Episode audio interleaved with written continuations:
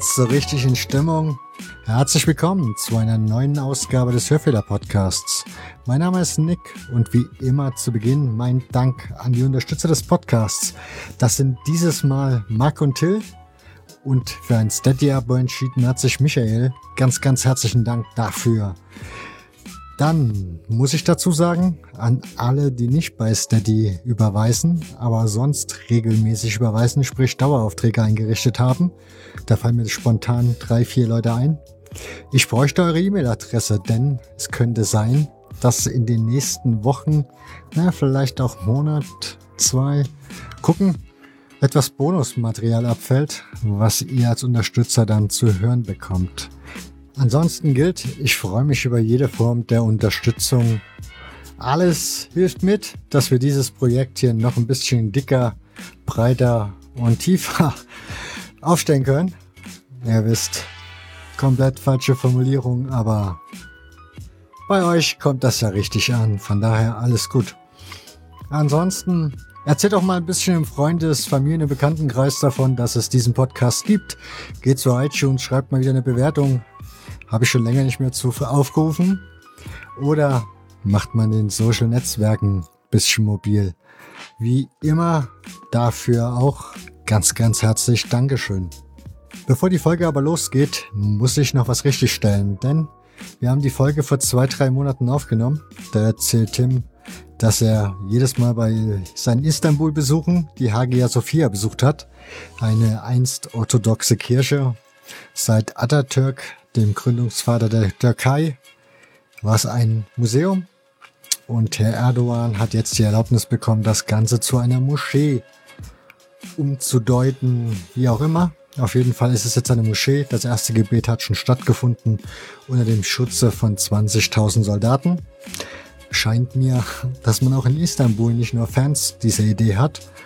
Aber ja, so viel zu dieser Richtigstellung. Und nun wünsche ich euch ganz viel Spaß und bedanke mich nochmal ganz herzlich bei Tim, der sich, wie ihr es feststellen werdet, reichlich vorbereitet hat auf die Sendung. Insofern ganz, ganz herzlichen Dank, euch viel Spaß und nun geht's los.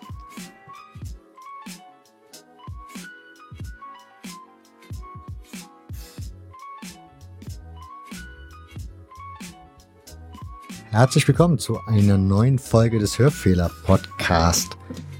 Dieses Mal wieder mit dem Tim. Ihr kennt ihn ja schon von und vom letzten Mal, der Ausgabe 72 war das. Dort könnt ihr auch noch mal hören. Wer das, also wer sie noch nicht gehört hat, sollte sie sich vielleicht anhören, weil da erfahrt ihr so ein bisschen Hintergründe über Tim und ja, was er mit Fußball zu tun hat, wie er zum Fußball gekommen ist. Insofern empfehle ich euch, die Jungs aus den Fansigns waren wie Popstars für uns. So heißt die Folge. Findet ihr sie vielleicht schneller? Herzlich willkommen, Tim. Hallo oder Yasu, wie man auf Griechisch sagt. ja, damit leitest du unser heutiges Thema schon mehr oder weniger ein, denn wir möchten heute über Griechenland sprechen. Das war mir ein Herzenswunsch, weil wir in der, dieser Folge 72 schon mal darüber gesprochen hatten, kurz, und du da so ein paar Erlebnisse erzählt hast und auch erzählt hast, dass du da so ein bisschen Einblick hast. Deswegen hatte, hatte ich mir gewünscht, dass wir da nochmal drüber quatschen und du hast gesagt, können wir gerne machen. Insofern mhm. Dankeschön dafür. Ja, wart erstmal ab. Jetzt stell dein Licht nicht unter den Scheffel. Also, wir reden über Griechenland heute. Was, ich würde sagen, wir fangen mal damit an. Das Land Griechenland. Man muss bestimmt Hintergründe kennen, um sich ein bisschen mit dem Fußball dort zu beschäftigen und ein paar Dinge zu verstehen, nehme ich mal an, oder?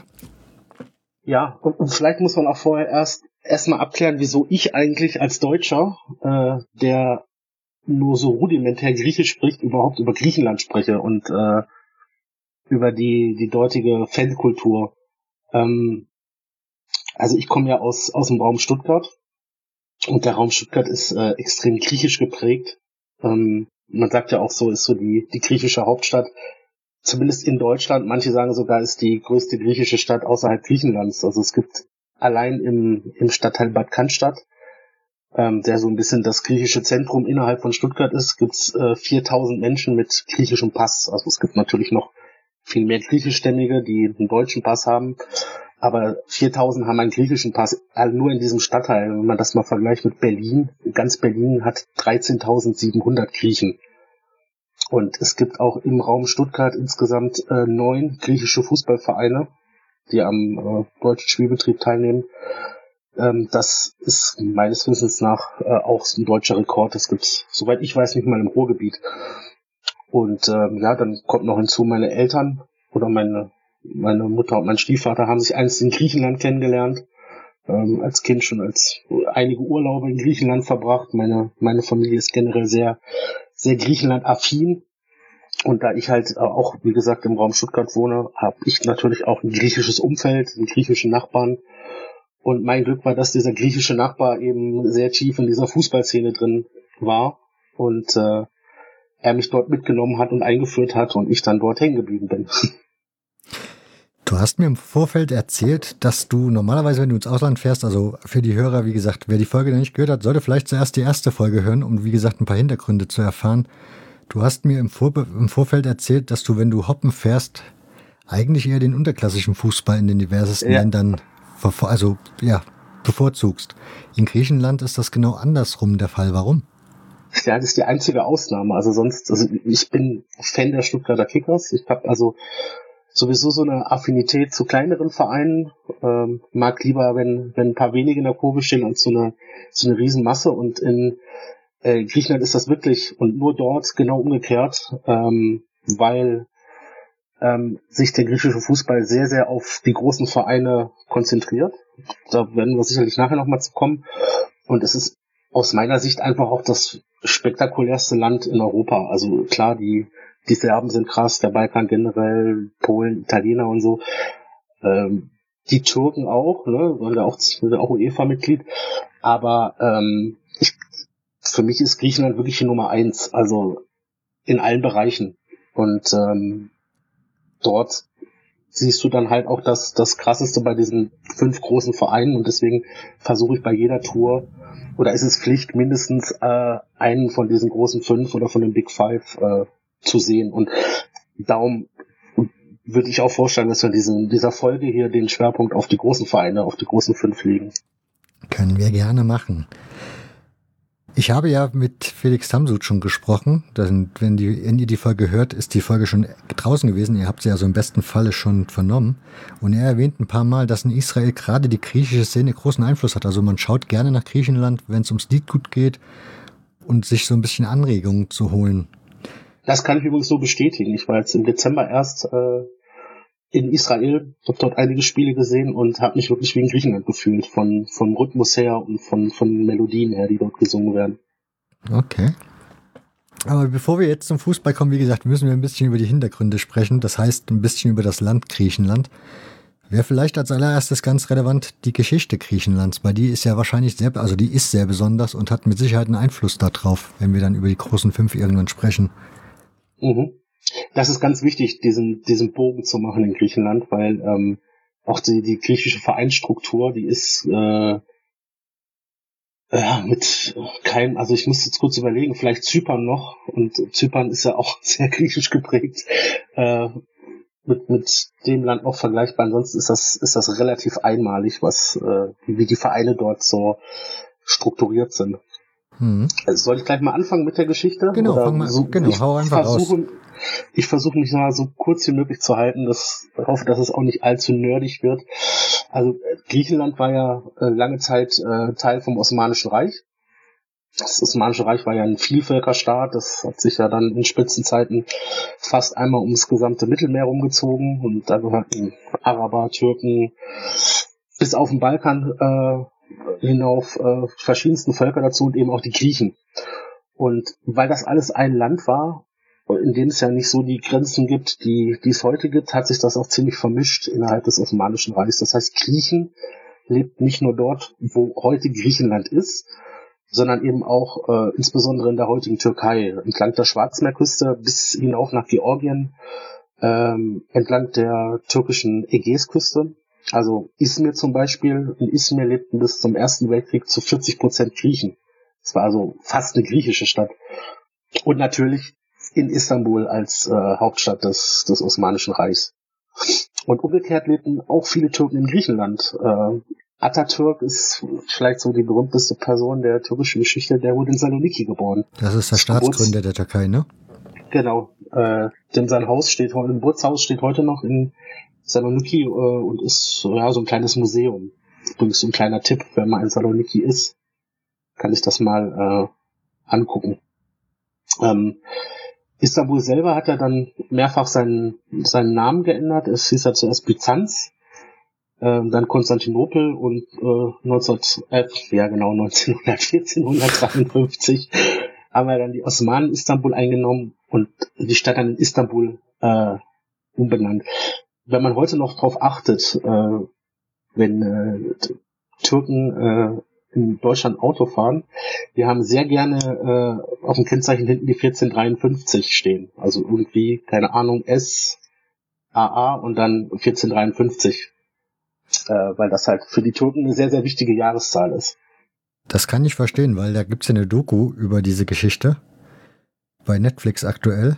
Und ich habe mhm. einen türkischen Arbeitskollegen und der hat sich, wir haben dann sozusagen gleichzeitig diese Doku geguckt abends und uns dann immer morgens auf der Arbeit unterhalten. Und er war da völlig Osman, Osman, also völlig im Hype. Würde mhm. mich jetzt also nicht wundern, wenn die wirklich da mit der Autokennzeichen rumrennen. Ich muss mal drauf achten. Mhm, mhm. Also ich, ähnlich ist das, meine ich, bei den Serben. Äh, die haben ja auch diese Schlacht auf dem Amselfeld im Kosovo. Mhm. Die war ja auch, das Jahreszahl habe ich jetzt nicht parat, aber die ist, ähm, ja, die besitzt auch für Serben einen ähnlich heiligen Charakter wie, wie für die Türken, wie das 1453. Okay.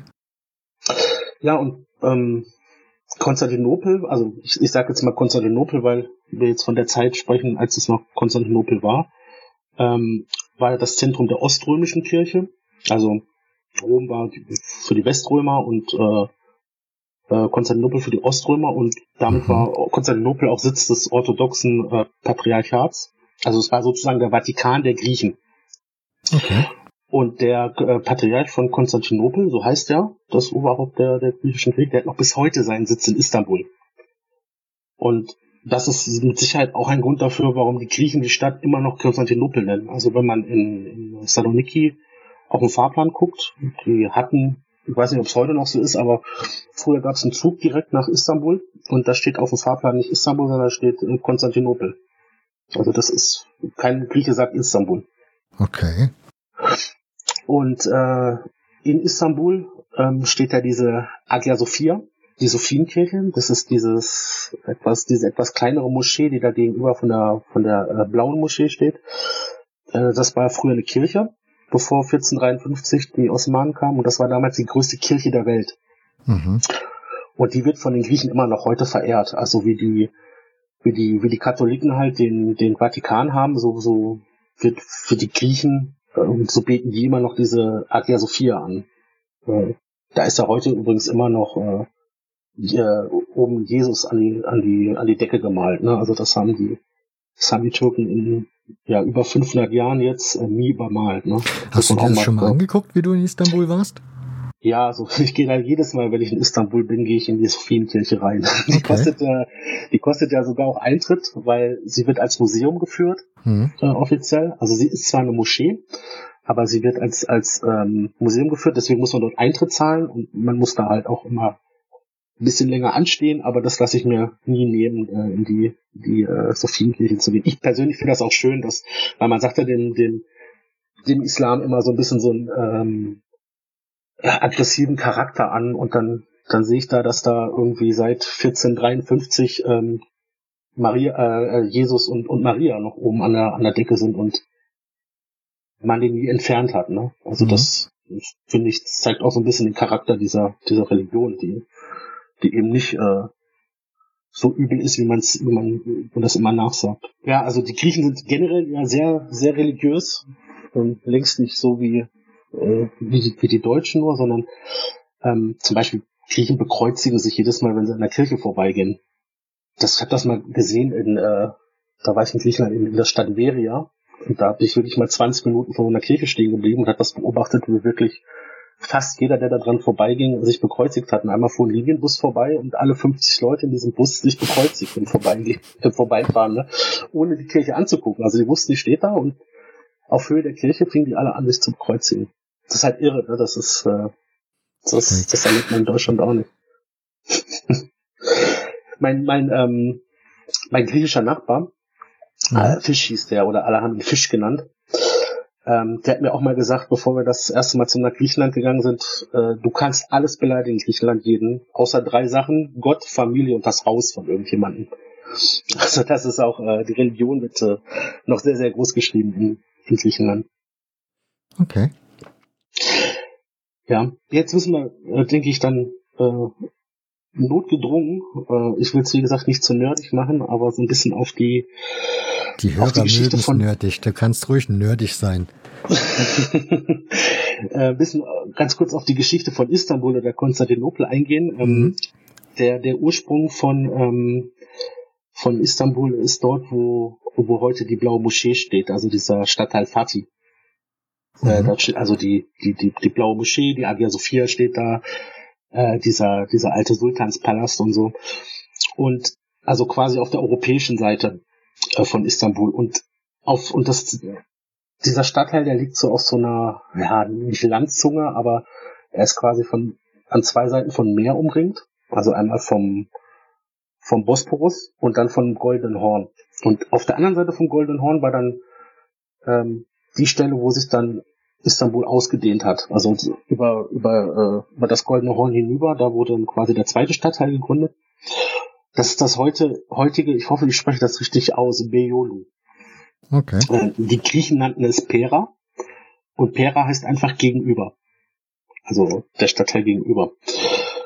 Der hat sich dann sehr, also dieses Pera hat sich dann sehr schnell zu einem, so einer Art Multikulti-Stadtteil entwickelt. Ne? Istanbul war ja auch Hauptstadt von einem Multikulti-Land und war sehr, sehr westlich geprägt immer. Also das ist auch so eine schöne Zahl, die ich immer gerne nenne, wenn, wenn jemand immer sagt, so, ja, was bauen denn die Türken hier Moscheen in Deutschland? Versuch doch mal eine, eine Kirche in der, in der Türkei zu bauen. Äh, also allein in Istanbul stehen mehr als 200 Kirchen. Okay. Äh, insbesondere in Pera. Und äh, Pera, das kennt man heute, im Zentrum von Pera ist der Taximplatz mit dem Gezi-Park. Ja. Der, der durch seine Proteste sehr berühmt. Mhm.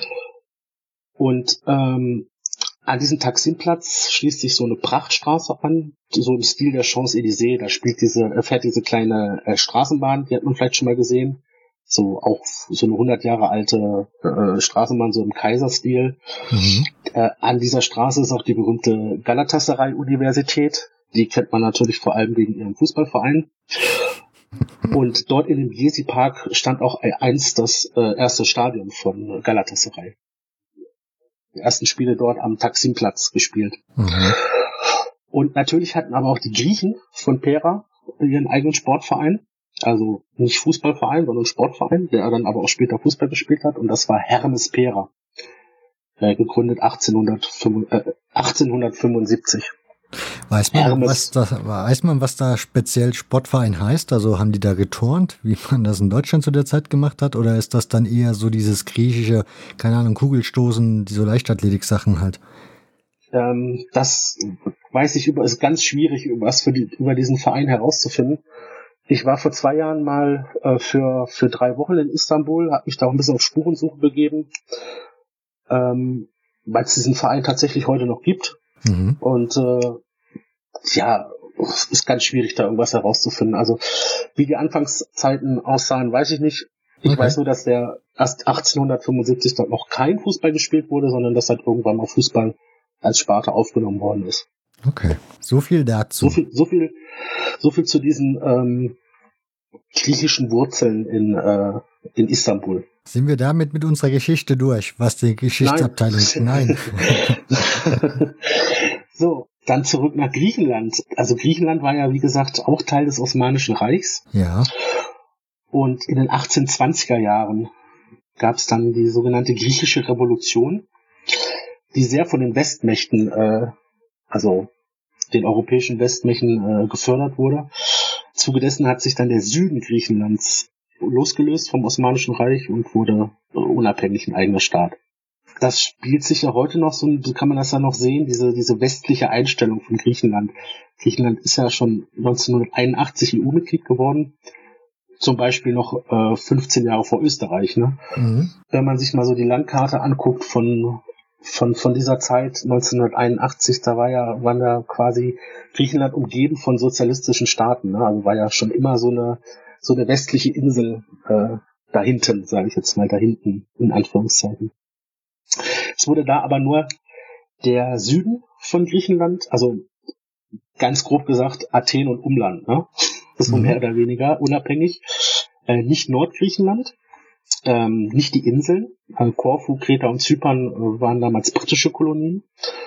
Und auch nicht die äh, sogenannten kleinasiatischen Gebiete in der Türkei. Also was ich gesagt habe, diese, diese Schwarzmeerküste und äh, Izmir, die Ecke, wo, wo auch schon immer viele Griechen gelebt haben. Dann kam ja im 19. Jahrhundert die, die Idee der, der Nationalstaaten auf und so ein bisschen so eine Rückbesinnung auf nationale Werte. In dem Zuge ist ja unter anderem auch Deutschland entstanden als Land. Und in Griechenland hat man so diese, diese, diese Rückbesinnung auf, auf die alte Nationalität sehr auf die Antike äh, fokussiert. Ähm, unter anderem wurden ja die Olympischen Spiele neu aufgelegt, äh, ja. 1896, und die fanden ja in Athen statt. Also mhm. das ist auch ein Produkt dieser, dieser Phase. Dann kam in, in Griechenland eine Idee auf, das, die sogenannte Enosis-Vereinigung. Das heißt, man wollte alle Gebiete, in denen Griechen leben, zu Griechenland machen. Und der erste Teil dieser Enosis wurde dann 1864 vollzogen, als die Ionischen Inseln westlich von Griechenland, also unter anderem Korfu, Teil von Griechenland wurden. Dann folgte 1881 Thessalien, also Mittelgriechenland. Und nach 1900 dann Stück für Stück der Norden und schließlich 1913 Kreta. Also heute wird der, wird der Kreta auch so als urgriechisch angesehen. Das ist aber auch tatsächlich erst seit 1913 Griechenland, also jetzt erst seit gut 100 Jahren. Und dann kam der Erste Weltkrieg 1913. Also der hat dann erstmal diese, diese Gnosis gestoppt. Ähm, Griechenland gewann dann den Ersten Weltkrieg an der Seite der Westmächte. Mhm. Äh, das Osmanische Reich verlor an der Seite von Deutschland und war im Zerfall. Äh, und dann wollte Griechenland die Gunst der Stunde nutzen. Also man muss sagen, eigentlich schon ziemlich äh, ja, dubios und haben dann einfach mal das Osmanische Reich angegriffen und wollten sich dann die restlichen griechisch bewohnten Gebiete unter den Nagel reißen. Also Istanbul, Schwarzmeerküste und Izmir. Das war dann der sogenannte griechisch-türkische Krieg. Der ist ja eigentlich in Deutschland nicht so bekannt. Äh, da hatte sich aber Griechenland ein bisschen vertan und hat tatsächlich noch verloren gegen das Osmanische Reich und dann hatte 1923 eben besagter Atatürk die Türkei gegründet. Und das ist jetzt, jetzt der Grund, warum Griechen und Türken sich nicht so sonderlich leiten können? Ja, ja, ja. Okay. Gut, sie waren, sie wurden natürlich schon so ein bisschen, ist natürlich auch immer so eine Frage. Ein Griechen, ein Grieche erzählte das aus der Perspektive, ein Türke erzählte das aus mhm. der Perspektive. Aber äh, die Griechen haben natürlich irgendwie auch so ein bisschen die Türken als, als Kolonialherren wahrgenommen, ne? In, in der Geschichte. Aber ähm, das ist natürlich ein ganz, ganz schwieriges Thema und äh, das äh, erzählte der eine so und der andere so. Und Hauptgrund auch halt, warum die sich nicht so mögen, ist dann äh, die Folge dieses Krieges waren dann Vertreibungen. Also alle Türken mussten aus Griechenland raus und alle Griechen aus der Türkei. Und um kurz äh, mal zwei Zahlen zu nennen, um was das eigentlich für eine Dimension hatte. Also es waren eine halbe Million Türken, die aus Griechenland raus mussten und 1,2 Millionen Griechen, die die Türkei verlassen mussten. Das ist äh, ein Zehntel der heutigen griechischen Gesamtbevölkerung. Eine kleine Ausnahme bildete das äh, Thrakien, das geteilte Thrakien. Also es gibt ja Ostthrakien, das ist quasi der europäische äh, Teil der Türkei mit äh, dem Westteil von Istanbul noch. Und der, der Westthrakien wurde griechisch kennt man vielleicht Xanthi, ist die Hauptstadt von, von äh, diesem Westthrakien, ist äh, griechischer Erstligist mhm. und ist so ein bisschen das Zentrum der, der, der türkischen Griechen. Also dort gibt es tatsächlich noch türkische Griechen.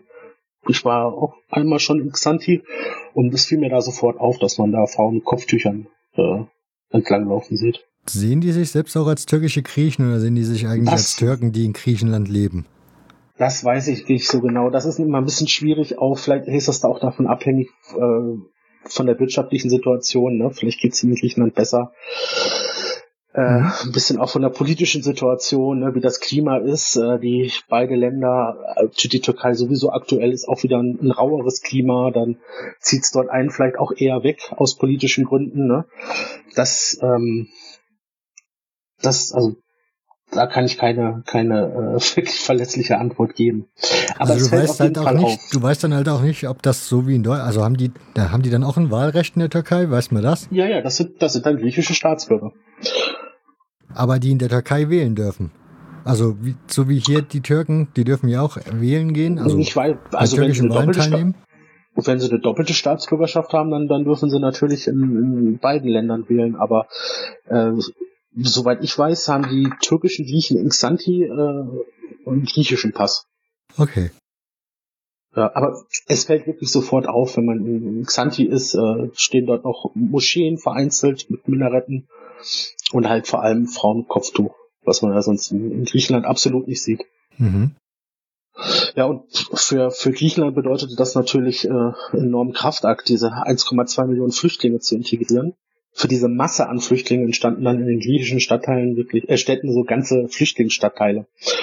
Äh, die erkennt man heute noch daran, dass sie sehr oft mit der Silbe, also nicht ausschließlich, aber sehr oft fangen sie an mit der Silbe Neo oder Nea, also neu. Mhm. Äh, Neos Kosmos in, in äh, Griechenland, äh, in Athen zum Beispiel, äh, neue Welt. Und zum Beispiel in, Athen gibt es auch zum Beispiel äh, Nea Smirni. Smirni ist der griechische Name von Izmir, also Nea Smirni, Neu Izmir. Äh, hat heute 75.000 Einwohner. Äh, dieses Nea Smirni in, in Athen. ist der, der Heimatstadtteil von Pannonios. Das ist der Pannonios, das Stadion von denen. Und daran sieht man so, also speziell in Athen ist das so, dass, dass die Stadt so ein richtiger Flickenteppich ist. Also die alt eingesessenen Stadtteile und dazwischen entstanden diese, diese Flüchtlingsstadtteile. Mhm.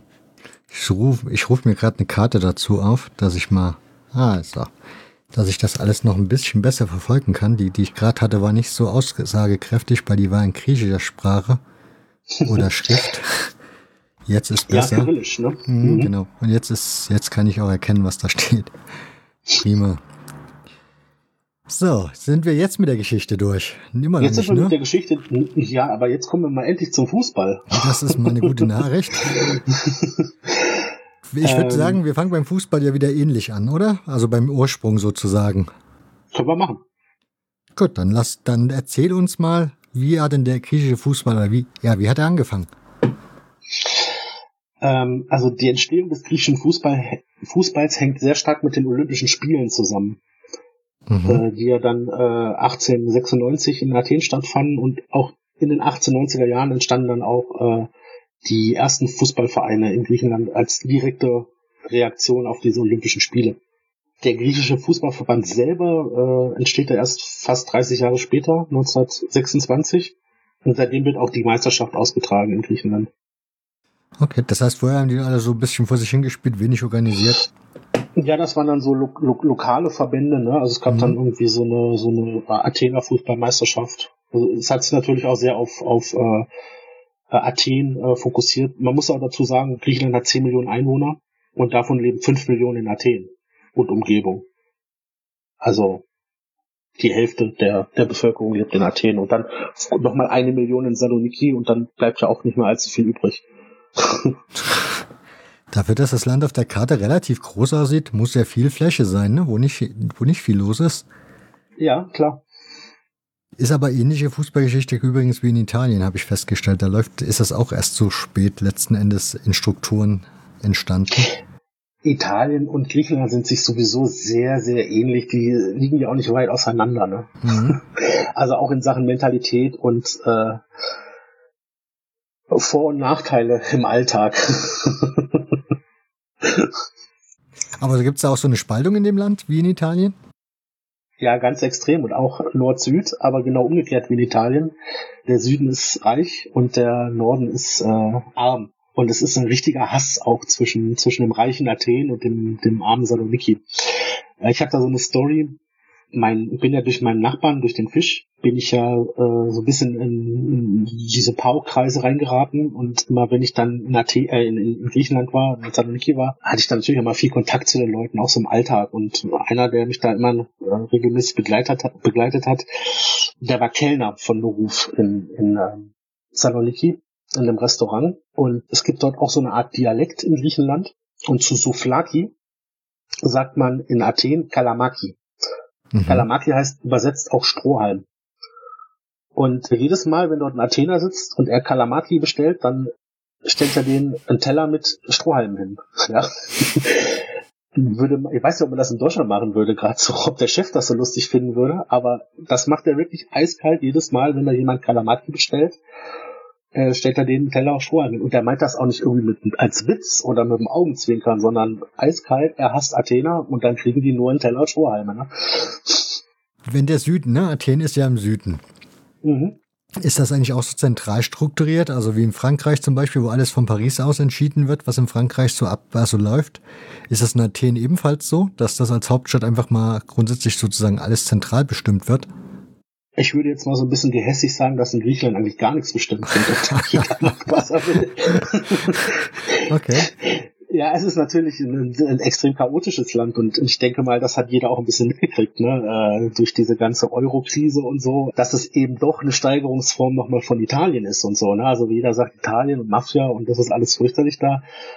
Das, das ist halt in Griechenland nochmal äh, noch mal eine Spur verschärft. Also mein Nachbar hat mir zum Beispiel erzählt, wenn du wenn du irgendwie in Griechenland aufs Amt musst, also der hat war auch noch griechischer Staatsbürger, äh, irgendeiner Passgeschichte, äh, da musst du dir halt einen Tag Urlaub nehmen, ne? Weil das kannst du vergessen, oder du musst die Leute schmieren. Wenn du, wenn du ins Krankenhaus gehst, dann musst du dem Arzt erstmal einen 50er zustecken, damit du drankommst und der dich auch gut behandelt und so, ne? Also das ist, in diesem Land herrschen wirklich völlig chaotische Zustände. Da kann man von halten, was man will. Ich mag sowas. Ich finde sowas charmant.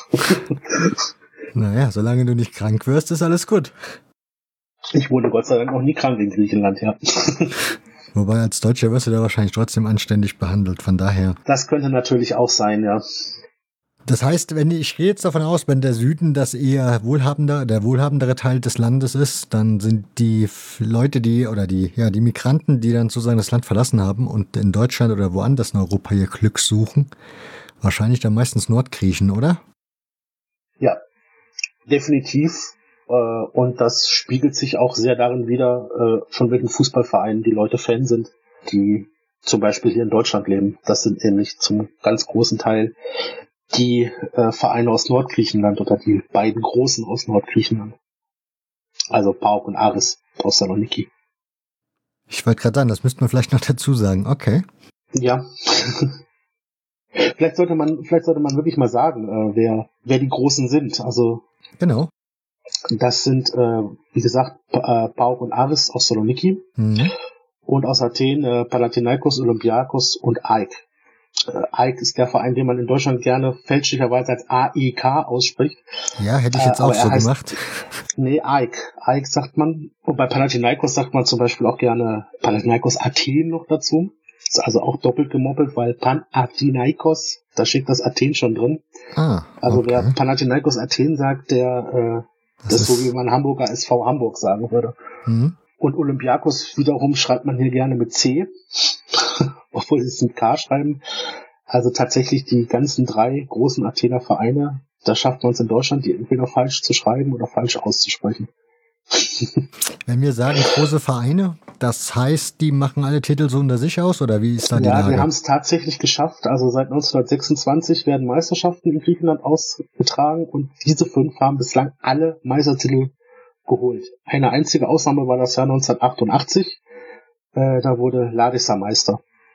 Also Rekordmeister ist Olympiakos mit 44 Titeln. Dann kommt Panathinaikos mit 20, AEK mit 12. Und dann merkt man dieses Nord-Süd-Gefälle. Da kommen PAOK mit 3 und Ares mit 3. Wobei PAOK ist amtierender Meister. So ein bisschen differenzierter sieht's dann bei den, bei den Pokalsiegen aus. Da ist Olympiakos mit 27 Pokalsiegen dabei. Panathinaikos 18, AEK 15, PAOK 7. Und dann wird's interessant, weil äh, dann kommen ein paar andere Vereine, die ein, zwei Titel geholt haben. Mhm. Und das ist ein guter Indikator, um zu sehen, wo auf den Tribünen äh, noch was los ist, außer bei diesen fünf. Das ist äh, Larissa und Panonios mit zwei mhm. Pokalsiegen. Ares einer, äh, Irakis Saloniki einer und Ufi Kreta einer. Okay, Kreta und Larissa habe ich schon gefunden, aber Pani Panionios, das ist das ist der Verein aus Nea Smyrni, aus Athen. Der, ah. Also aus Neu-Izmir. Ah, okay. Und Irakis kommt, äh, Irakis ist einfach nur das griechische Wort für Herkules. Die kommen aus, aus Saloniki. Das ist interessant, die, die, äh, Salon, die Vereine aus Saloniki, die sind nach, nach griechischen Göttern äh, benannt. Also Irakis Herkules und Ares ist der griechische Kriegsgott. Mhm. Jetzt würde mich natürlich interessieren, wenn das wenn da so fünf große da vorne die das Ganze dominieren. Ah, sie sind ja erstmal aus den größten Städten des Landes, ne? Mhm. Wie ist denn der griechische oder wie sind griechische Vereine strukturiert? Ich gehe davon aus, wie so überall anders sind das auch keine Mitgliedervereine, ne? Sondern es wird wahrscheinlich irgendein schwerreicher Mensch hinten dran stehen. Ja, und das ist, äh, man hat das ja mitbekommen, da kommen wir sicherlich auch später nochmal dazu, dieser, dieser total verrückte Pauk-Präsident, der da mit der, mit der äh, Knarre aufs Spielfeld gerannt ist. Mhm. Solche Typen sind das. Solche Typen was, das ist natürlich ein Extrembeispiel, aber ja, und was natürlich noch ein ganz großer Unterschied ist zu Deutschland, es sind in der Regel alles Mehrspartenvereine, also die, die verschiedene Sportarten noch anbieten äh, und die dann auch von den Ultras oder von den aktiven Fans unterstützt werden. Ne? Basketball, Volleyball, Wasserball vor allem, aber die sind teilweise auch beim Handball und wenn es Schach geben würde, wären sie wahrscheinlich auch beim Schach. Okay. Das sind aber dann immer dieselben. Also die, die beim Fußball am Start sind, ja. die Ultragruppen, das sind dann auch die, die beim Basketball oder was auch immer dann am Start sind. Das sind dann keine genau. anderen. Okay. Genau, genau. Es hängen ja dort auch die identischen Zaunfahnen zum Beispiel. Mhm. Ja, und, und was man natürlich ganz, ganz besonders unterstreichen muss, Sport spielt eine enorme Rolle in Griechenland. Das wäre gerade die nächste Frage gewesen, genau. Ja, greife ich vor. Das tut mir kein, kein Thema. Aber, aber es, es gibt wirklich kaum eine Hauswand, die irgendwie nicht vollgemalt ist. Äh, ist ich liebe das, wenn ich in, in, in Saloniki lande und dann mit dem Flughafenbus vom Flughafen ins Stadtzentrum fahre. Das dauert auch immer schön lange, weil Saloniki irgendwie schon seit gefühlt tausend Jahren den Plan hat, eine U-Bahn zu bauen, wo sich aber nichts tut.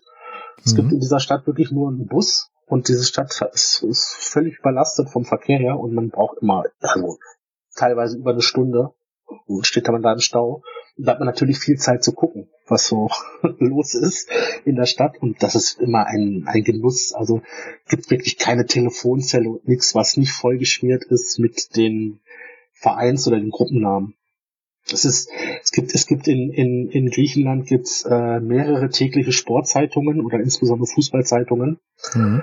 Und das ist, das ist dort so verrückt, dass diese Zeitungen schreiben nicht neutral. Also es gibt quasi jeder der fünf großen hat eine eigene Sportzeitung. Heißt, wenn du, wenn du Panathinaikos-Fan bist, dann kaufst du die und die Sportzeitung, weil die ist dann entsprechend so gefärbt in ihrer Berichterstattung, dass sie Panathinaikos-Fans gefällt. Äh, Gibt es dann eine Zeitung für Olympiakos-Fans und für AEK-Fans und das ist halt völlig irre, ne? Wie sind die, also ich weiß nicht, ob du das so tief Einblick hast, aber so die, diese beliebt, also wann ist der Fußball in Griechenland so beliebt geworden? Bei uns ist es ja so die Zeit nach dem Ersten Weltkrieg als, das, als die Zuschauermassen zum Sportplatz rannten. Wie ist das in Griechenland? Auch wenn du aus alten Tagen äh, Bilder siehst, waren die Stadien eigentlich immer voll. Und, und auch Fankultur gab es ja schon sehr, sehr früh mhm. äh, in Griechenland. Also die, die erste Gruppe in Griechenland, das, das Skate äh, 13 von, von Panathinaikos, hat sich 1966 gegründet. Äh, damit waren sie unter Umständen früher dran als die Italiener. Mit ihren Ultras. Okay. Also es gab nicht nur sehr früh generell, dass, dass sich Zuschauer äh, interessiert haben für den Fußball, sondern es gab auch sehr, sehr früh schon organisierte Fans. Ich würde aber gerne noch mal, also ja, die großen fünf machen wir ja gleich noch ein bisschen ausführlicher, haben wir ja schon angekündigt. Mhm. Ich würde aber gern zum Beispiel noch wissen, wir hatten diesen Verein gerade eben schon, Panionios, Panonios, mhm. ne? Panionios, ja. Panionios. Was sind, also was sind das für Vereine? Also haben, was haben die so für eine Geschichte? Spielen die auch schon immer zum Beispiel in der ersten Liga oder wandelt sich das dann hinter diesen fünf immer durchweg in der Liga? Damit greifen wir jetzt fast ein bisschen vor. Okay. Dann, wie du möchtest, dann gib die Reihenfolge vor, dann stellen wir es hinten an. Kein Thema. Äh, weil man, weil man muss, man muss, äh, denke ich, erst nochmal gucken, was ist denn jetzt genau das Besondere an diesem griechischen Fußball? Und warum habe ich denn geschichtlich so weit ausgeholt? Dann tut das doch mal für uns. und, und zwar kam ja, wie gesagt, diese 1,2 Millionen Flüchtlinge nach dem griechisch-türkischen Krieg nach Griechenland. Mhm. Und dort waren ja auch bereits äh, Fußballvereine schon gegründet. Unter anderem Hermes Bera. Diese Vereine kamen mit den Flüchtlingen mit nach Griechenland. Also, das heißt, die Vereine wurden in der Türkei gegründet und die Gründungsmitglieder haben ihren Verein sozusagen mit nach Griechenland geholt. Ja, genau. Also das muss man sich so vorstellen, wenn das in Deutschland nach dem Zweiten Weltkrieg die die ganzen Flüchtlinge aus den Ostgebieten und dann ihren VfB Königsberg und so hier dann mit hergebracht hätten nach okay. äh, in die BRD. ist aber auch schräg. Ähm, Pannonios, wie gesagt, da hast du ja sogar nachgefragt, ist, ist, mhm. ist, ist so ein Verein, der in Izmir eigentlich gegründet worden ist und der dann umbenannt wurde in Pannonios und nun Athener Verein wurde. Ganz besonders ist dieser Verein Hermes Pera aus Istanbul oder Konstantinopel. Äh, der dann gleich zweimal neu gegründet wird, nämlich einmal in Athen 1924, das wird dann nämlich AEK mhm. und dann zwei Jahre später in Saloniki noch einmal äh, als PAOK. Und das K in beiden Vereinen steht auch jeweils für Konstantinopel. Aber bei AEK heißt das, der Verein hat dann doch irgendwann den Namen nochmal gewechselt. Also äh, im Prinzip ist halt ist halt schwierig, weil die, dieser Verein Hermes Pera ja wie gesagt immer noch äh, existiert. Äh, sogar mit seinen alten Vereinsfarben, schwarz und gelb. In äh, Griechenland existiert noch, meinst du? In, Ista in Istanbul in noch Istanbul. existiert, okay. weil der, also der, der, äh, der griechische Name von Pera ist ja Beolo. Und es gibt dort noch den Verein Beoluspor. Mhm. Mit diesem alten äh, Gründungsdatum von Hermes Pera noch und der noch in den alten Farben spielt. Mhm. Den habe ich damals auch besucht, als ich in Istanbul war. Ich hatte nur das Pech, dass sie genau in der Saison vom Spielbetrieb abgemeldet waren. Also die spielen in der untersten Liga. Die, die, die haben keine Relevanz mehr. Ne? Aber es ist natürlich trotzdem interessant, äh, so ein Spiel von so einem Verein zu sehen, insbesondere wenn man sieht, was, was in Griechenland aus ihm geworden ist. Ne? Und die, die alten Mitglieder von diesem Verein Hermes Pera sind nach Griechenland gekommen. Und sie haben dort nicht gesagt, das ist jetzt Hermes Pera Athen oder Hermes Pera Saloniki, sondern sie haben einen neuen Verein unter einem neuen Namen gegründet. Also die Geschichte dieser beiden Vereine beginnt 1924 bzw. 1926 und nicht schon 1875, als Janis Pera gegründet wurde. Hm. Aber das K in beiden Vereinsnamen, das nimmt ja Bezug zu Konstantinopel. Mhm. Und auch die, ähm, die Vereinswappen, also beide haben ja, sowohl Pauk als auch Eik, haben ja den doppelköpfigen Adler als äh, als Vereinswappen und das ist das alte Stadtwappen von Konstantinopel. Und schwarz und gelb waren auch die Stadtfarben von Konstantinopel und sie sind auch bis heute zum Beispiel die Farben der griechisch-orthodoxen Kirche und des Patriarchen von Konstantinopel.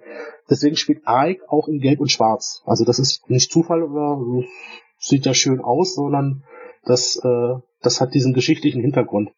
Jetzt greife ich wahrscheinlich gerade wieder vor, aber die Frage liegt mir jetzt auf der Zunge. Ist das dann auch so, dass die, dass man das auch in der Mentalität des Publikums spürt, dass die da irgendwie noch ihr eigenes, also dass die da ein bisschen so in der Vergangenheit im Grunde schwelgen?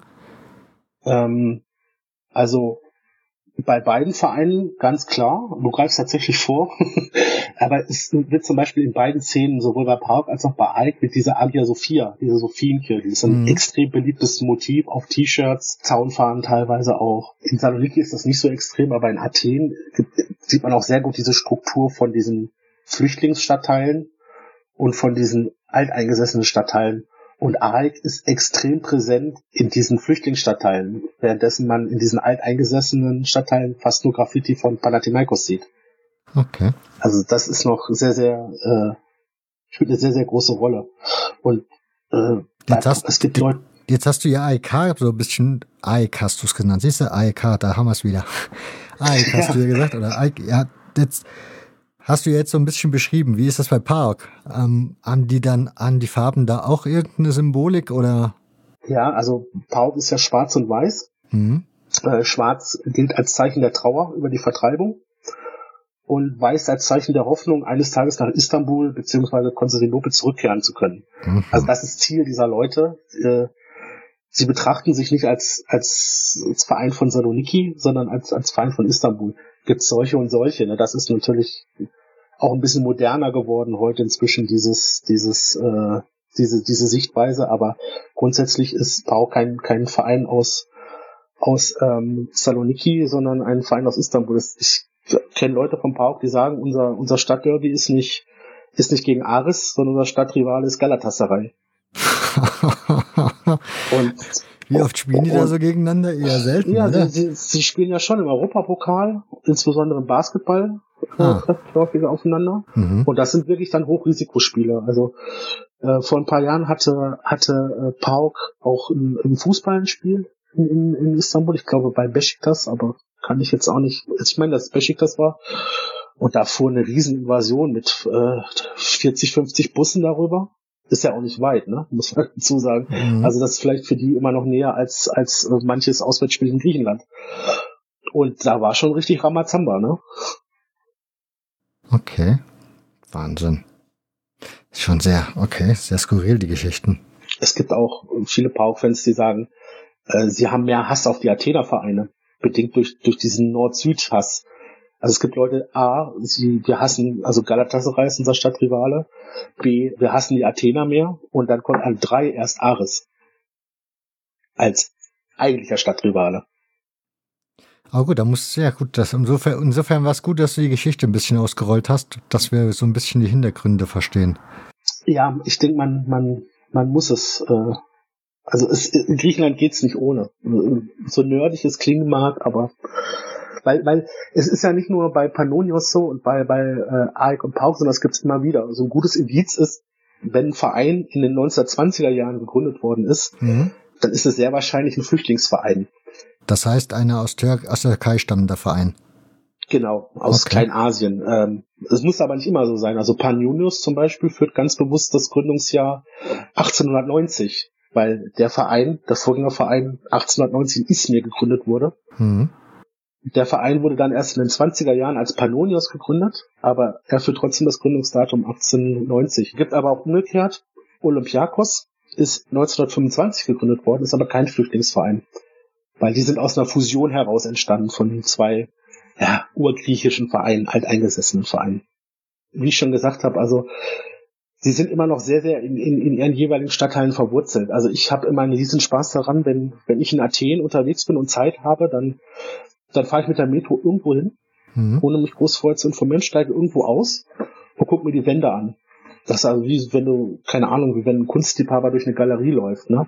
Und du weißt eigentlich schon nach der zweiten Straße, wo du, wo, wo du gelandet bist, ob das hier ein, ein alteingesessenes Viertel ist oder ein Flüchtlingsviertel. Und speziell, also in, in, ähm, in Saloniki sind das sehr oft Schmierereien. Und in Athen sind das sehr oft richtige Gemälde, ne? also mit, mit Zeit und schön und vielen Farben und so sehr viel Kreativität an den Tag gelegt. In, in Saloniki ist das oft schnell, schnell, zack, zack. Da ist einfach auch ein bisschen, bisschen durchmischter alles. Da hat man vielleicht auch nicht immer so die Zeit, da groß äh, was an die Wand zu malen, weil der Feind das aufspüren könnte. Aber in, in, das merkt man halt in Athen haben die Zeit und die sind auch verwurzelt dort und dann haben wahrscheinlich die Nachbarn auch keine Probleme damit und da sieht man richtig, richtig schöne Dinge an den Wänden. Wenn du Flüchtlingsstadtteile meinst, ich meine, Griechenland ist ja ein Land, wo momentan immer viele Flüchtlinge hinkommen, aus dem Mittelmeer oder übers Mittelmeer. Mhm. Von daher wäre die Frage, bezieht sich das dann darauf oder reden wir jetzt immer noch von diesem extrem Türkei-Griechenland-Verhältnis? Wir reden immer noch von diesem türkisch-griechischen Krieg mhm. in den 20er Jahren. Okay.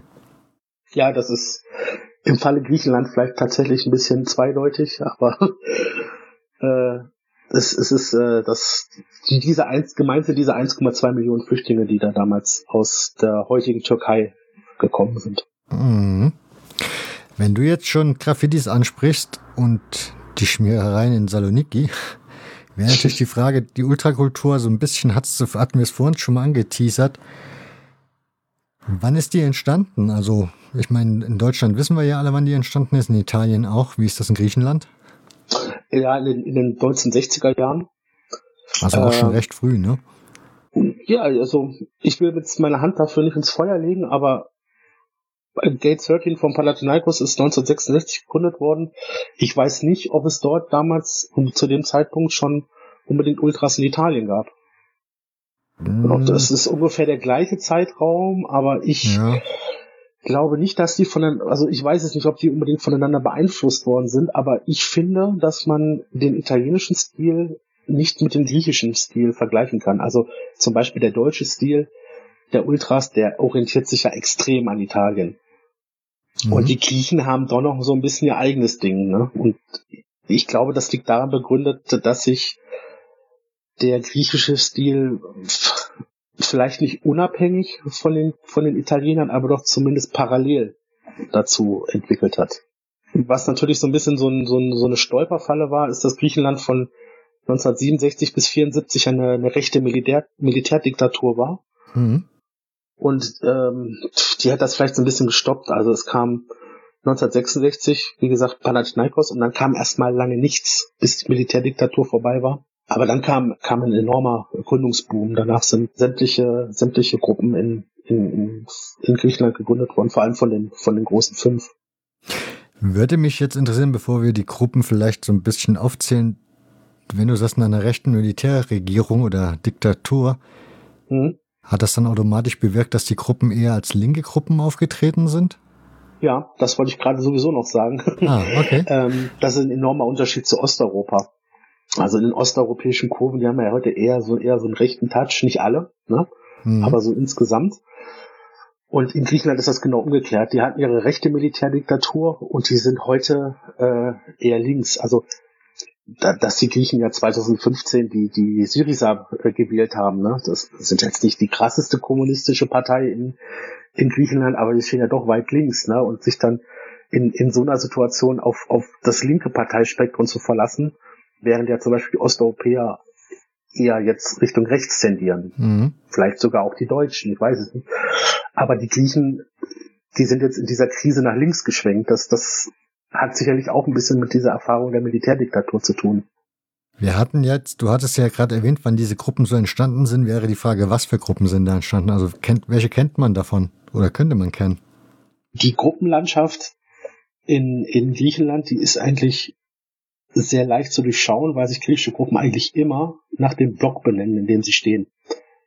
Oder zumindest ähm, irgendeine Referenz drin haben. Also bei Pauk ist das Gate 4, bei Olympiakos das Gate 7, bei AEK das äh, Original 21, bei Ares Super Tria, also Super 3. Mhm. Äh, aber auch bei den kleineren Ufi Kreta sind zum Beispiel die Snakes 4. Also sie haben immer eine Zahl drin und das ist immer der Block, in, in dem sie stehen. Ich nehme an, du bist kein Hellseher, von daher vermute ich, wirst du mir die Frage nicht beantworten können. Aber warum haben die das Augenmerk darauf, die Blockzahl zu benutzen, statt sich einfach Ultras XY zu nennen? Hm. Gut, das ist Ultras nennt sich ja sowieso niemand. Also ich kenne ich kenne niemanden in Griechenland, der sich Ultras nennt. Mhm. Was natürlich auch wieder so ein Punkt ist, weil sie unabhängig, schrägstrich parallel zu den Italienern äh, sich entwickelt haben. Ähm, ich weiß nicht, wenn einer anfängt, dann, ähm, dann machen es vielleicht alle so, ist halt einfach so, ein, so eine griechische Eigenart, ne? Gibt's noch mehr die, so griechische? Die, Zyprio die Zyprioten machen es ja auch so. Okay. Die Zyprioten spielen, ja, das ist ja auch ein zweigeteiltes Land, oder? Zyp also, ja. Ja, Zypern ist natürlich dieser dieser Zypern-Konflikt, der ist ja auch Teil des äh, dieses dieses türkisch-griechischen Krieges. Ähm, Zypern war damals noch britisches britische Kolonie. Mhm. Sind der erste, ich glaube 1970ern sind die, glaube ich, erst unabhängig geworden. Und dadurch ist natürlich die Entwicklung an denen völlig vorbeigegangen, die in der Türkei und in Griechenland genommen worden ist. Das heißt, diese Vertreibung hat dort nicht stattgefunden. Mhm. Das heißt, Griechenland hat die Türken rausgeschmissen, die Türkei hat die Griechen rausgeschmissen. Das war äh, quasi in Anführungszeichen ethnisch reine Gebiete. Nur äh, Zypern, da, da blieb es halt so, wie es noch vor dem Ersten Weltkrieg war. Hat sich dann aber natürlich auch entladen, ne, dieser Konflikt. Äh, das ging ja auch dort dann nicht friedlich. Also die Insel ist ja heute geteilt in den mhm. türkischen Norden und in den griechischen Süden. Und dazwischen äh, steht die UNO mit Blauhelmsoldaten und sichert die Grenze seit die ja, sind aber 30, 40 Jahren. Die sind aber im griechischen Spiel Betrieb, nicht System, Betrieb dabei? Nee, Zypern ist ein eigenes Land. Okay. Ein souveränes Land mit einer eigenen Liga, eigenem Fußballverband. Der, der, also ich habe auch schon, ich war auch schon mal auf Zypern, da auch äh, mir ein paar Spiele angeguckt und äh, man wähnt sich schon in Griechenland, ne? Also die, man spricht Griechisch, die Mentalität ist die gleiche, die Gesänge sind die gleichen, die Melodien sind die gleichen. Ähm, die Gruppennamen mit diesem, mit diesem Bezug zu den, zu den, zu den Blöcken ist sehr oft auch vorhanden. Äh, aber man ist trotzdem in Zypern oder auf Zypern. Hm. Wenn wir jetzt nach Griechenland zurückkehren und uns diese Gruppen anschauen, gibt es da Besonderheiten, die Sie oder ja Bes äh, Besonderheiten? Mhm. Ja, es hat natürlich jede jede Gruppe so ein bisschen ihren ihren eigenen Charakter. Wir können sie ja mal alle durchgehen. Mhm. Also Ike stammt, der Verein stammt aus dem, dem Stadtteil Nea Philadelphia. In Neu-Philadelphia, da haben wir wieder das mit Nea, ne? Mhm. Neu. Die Gruppe Original 21 ist 1982 entstanden, nach einer, also die ist wohl eigentlich schon früher gegründet worden, hat sich dann dort gespalten und die heutige Gruppe Original, darum, da steht auch kein Gate davor, sondern Original 21 ist 82 entstanden, hatten, wie ich finde, ziemlich chaotischen Stil, stehen politisch links, oft fahren gegen Rassismus oder das steht auch mal auf Deutsch gegen Nazis und so. Und befreundet mit Marseille und Livorno. Mhm zeigt ja auch so ein bisschen diesen linken Anstrich, Definitiv. zumindest bei Livorno. Ja. Und die sind, äh, wie gesagt, sehr, sehr, sehr, sehr präsent in den, in den Flüchtlingsstadtteilen. Ich war vor, äh, vor drei Jahren, vier Jahren mal bei einem Auswärtsspiel von AEK in Athen, mhm. im, äh, bei Apollon Smirni. Also Smirni ist mir, ne? Auch ein Flüchtlingsverein. Und das war wirklich vom Bahnhof bis zum Stadion. Das war einfach wie eine gelbe, gelb-schwarze Galerie an den Wänden. Ne? Also du hast nicht eine Sache von Olympiakos oder Panathinaikos gesehen. Ähm, und das war wirklich für die wie ein Heimspiel dort. Ne? Es war, standen auch mehr Leute im Gästeblock als im gesamten restlichen Stadion. Natürlich standen trotzdem zwei Wasserwerfer vom Stadion und eine Tausendschaft an Polizisten, ja, als halt Griechenland. Aber äh, das, das merkt man in Athen noch ganz, ganz krass, diese, diese Aufteilung der Stadt. Ähm, das Gegenstück zu AEK ist dann Panathinaikos äh, mit Gate 13.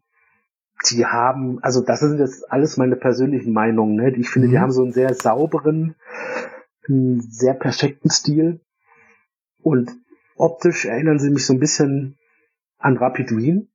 Und vielleicht auch nicht ganz zufällig sind sie auch mit Rapid Wien befreundet, mit dem Ultras Rapid.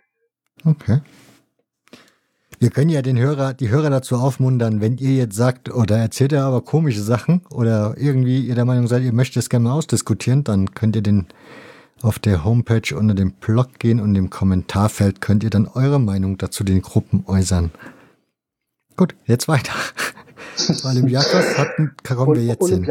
Hattest ja, du jetzt Olympiakos kommt, genau, Olympiakos kommt, kommt äh, aus Piräus, äh, mhm. ist offiziell nicht Athen, aber wenn man in Athen war, also Athen ist extrem mit dem, mit dem Umland verschmolzen. Das, man kann da keine Grenzen mehr zwischen, zwischen Athen und den Vororten erkennen. Also, ich glaube, jeder, ich, selbst Olympiakos-Fans werden ihren Verein wahrscheinlich sogar auch als Athener Verein betrachten. Gate 7 ist, ist die Gruppe dort.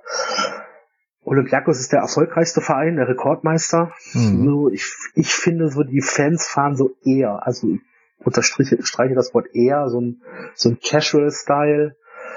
Ähm, die sind ziemlich präsent äh, auf den auf den griechischen Inseln. Also Piräus ist ja auch eine Hafenstadt, ne? Ist der, mhm. Piräus ist der Hafen von Athen, äh, befreundet mit Roter Stern Belgrad, was natürlich äh, auch immer wieder für Scharmützel sorgt, weil PAOK wiederum ist mit Partisan Belgrad befreundet.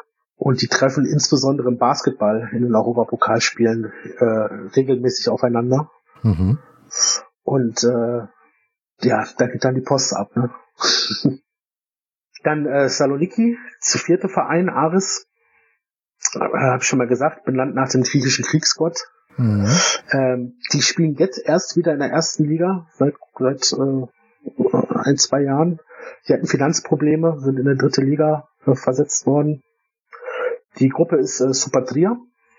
Äh, kennt man hierzulande in Sicherheit wegen der Freundschaft zum Borussia Dortmund. Die haben als Eigenheit, die haben so einen sehr, sehr südamerikanischen Stil. Äh, da hängt auch immer mal eine Argentinien-Fahne am Zaun und äh, die bestreiten auch äh, Testspiele gegen die Boca Juniors in der, äh, in der Sommerpause. Oder in der Winterpause, also immer mal wieder zwischendrin. Passt das, das dann auch von diesem Graffiti-Style, den du vor uns erwähnt hast, zusammen, weil du ja gesagt hast, in Saloniki sind es eher so die schnell gemachten Schmierereien, hast du, glaube ich, mhm. auch ein bisschen so gesagt.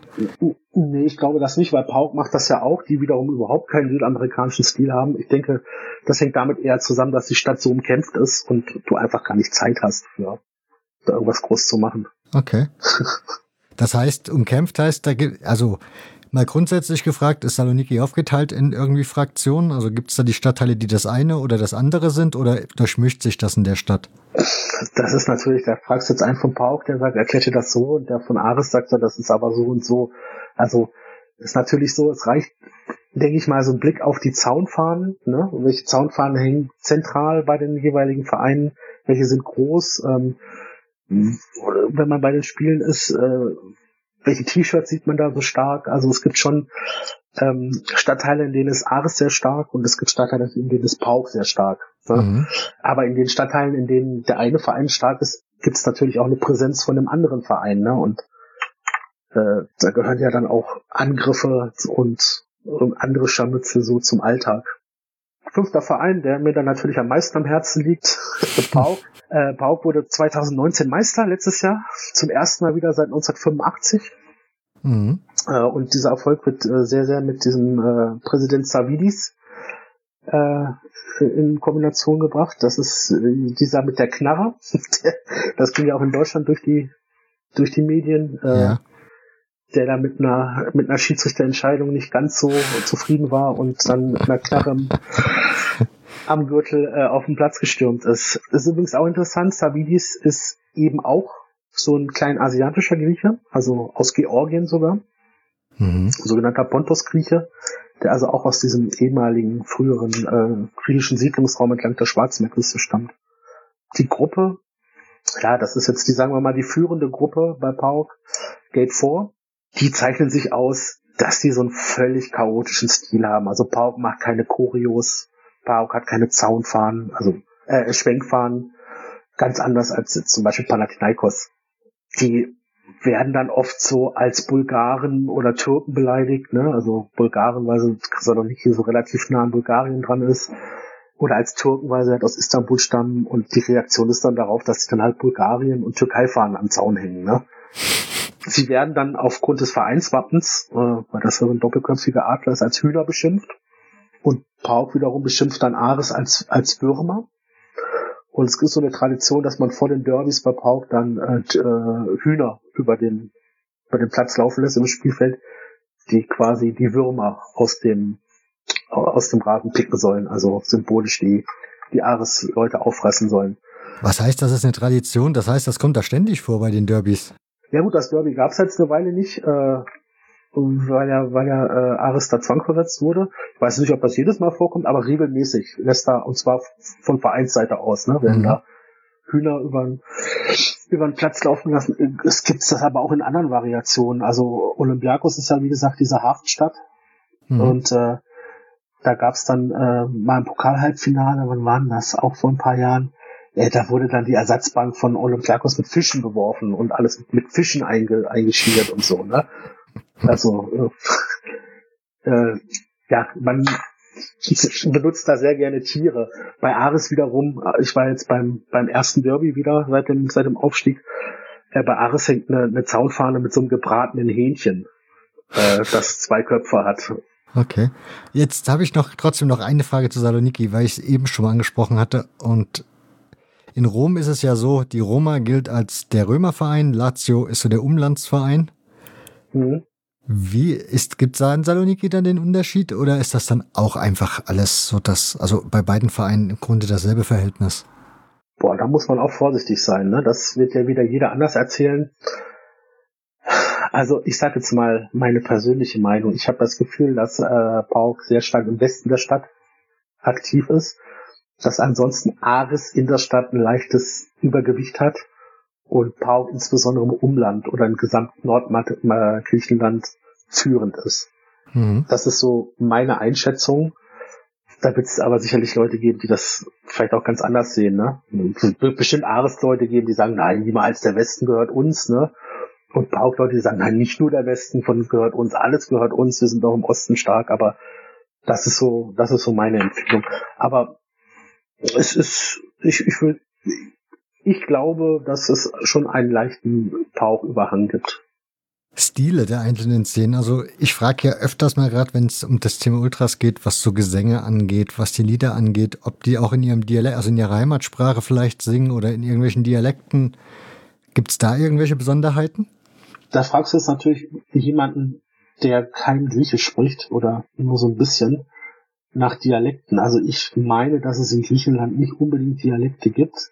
Gibt halt diese, diese kleinen Geschichten mit den Kalamaki, dass äh, Dinge anders benannt werden, aber äh, ob sie jetzt andere Dialekte sind, das weiß ich nicht. Sie haben natürlich die Szenen an sich haben äh, schon ganz eigene Stile, so, ne? Ähm, aber die Gesänge ähneln sich eigentlich auch sehr oft. Wobei man das in Griechenland gerne macht, dass, dass ein Verein irgendein Lied auf irgendeine Melodie singt oder eine Kurve und dann äh, es singt eine andere Kurve dieses Lied auch, aber dann mit einem Antitext auf den Verein, der dieses Lied quasi geschaffen hat. Mhm. Ist ja eigentlich ganz cool. Ja. Also nicht grundsätzlich so, aber das gibt's sehr oft. Würdest du von also man könnte, ja, nee, sag. das, das wäre natürlich dann ein guter Gag, wenn man sagt, der eine fängt das Lied an zu singen und der andere steigt dann ein, singt dieses Lied als Antiversion, wo das wird natürlich nie vorkommen, weil in Griechenland sind keine Gästefans erlaubt, wenn die Big Five aufeinandertreffen. Also das ist schon seit Jahren so und das ja, seit Jahrzehnten. Und das wird auch immer so bleiben. Das ist, das ist völlig unmöglich, dass Fans der großen fünf Vereine gleichzeitig in einem Stadion sind. Das ist, das, das, das gibt's, also das, mein, das, das können die auch nicht nachvollziehen, dass das in Deutschland funktioniert. Also ich muss mal wieder meinen, meinen Nachbarn Fisch zitieren äh, der dann auch hier ab und zu mal in Deutschland im Stadion war und der das einfach nicht nachvollziehen kann, wenn ein Gästeblock singt, äh, hier regiert so und so, dass die anderen nicht das Spielfeld stürmen. Da sagt er, ja, die machen dann irgendwie noch so, applaudieren dann noch hämisch oder so, das, das können die nicht nachvollziehen, dass da nicht einen roten Totschlag gibt, ne? Also es gibt halt ein Spiel in Griechenland, bei dem müssen Gästefans zugelassen sein, das ist das Pokalfinale. Mhm. Und das Pokalfinale, das, das war jetzt die letzten Jahre, ist das derart aus dem Rufer, Ruder gelaufen. Also das ging, da flogen Molotow-Cocktails im Stadion und da gab's die wüstesten Auseinandersetzungen. Es gab zum Beispiel dieses Pokalfinale, wann waren das? 2017, meine ich, in Volos. Das fand davor immer im, im äh, Olympiastadion Athen statt. Größte Stadion des Landes. Ist dann aber auch immer eskaliert. Und das haben sie dann mal nach Volos gelegt. Die Besonderheit war, in den Jahren ist dreimal hintereinander das Pokalfinale gewesen, Pau gegen Aik. Und jedes Mal, als geknallt haben wir gesagt, jetzt legen wir das nach Wolos.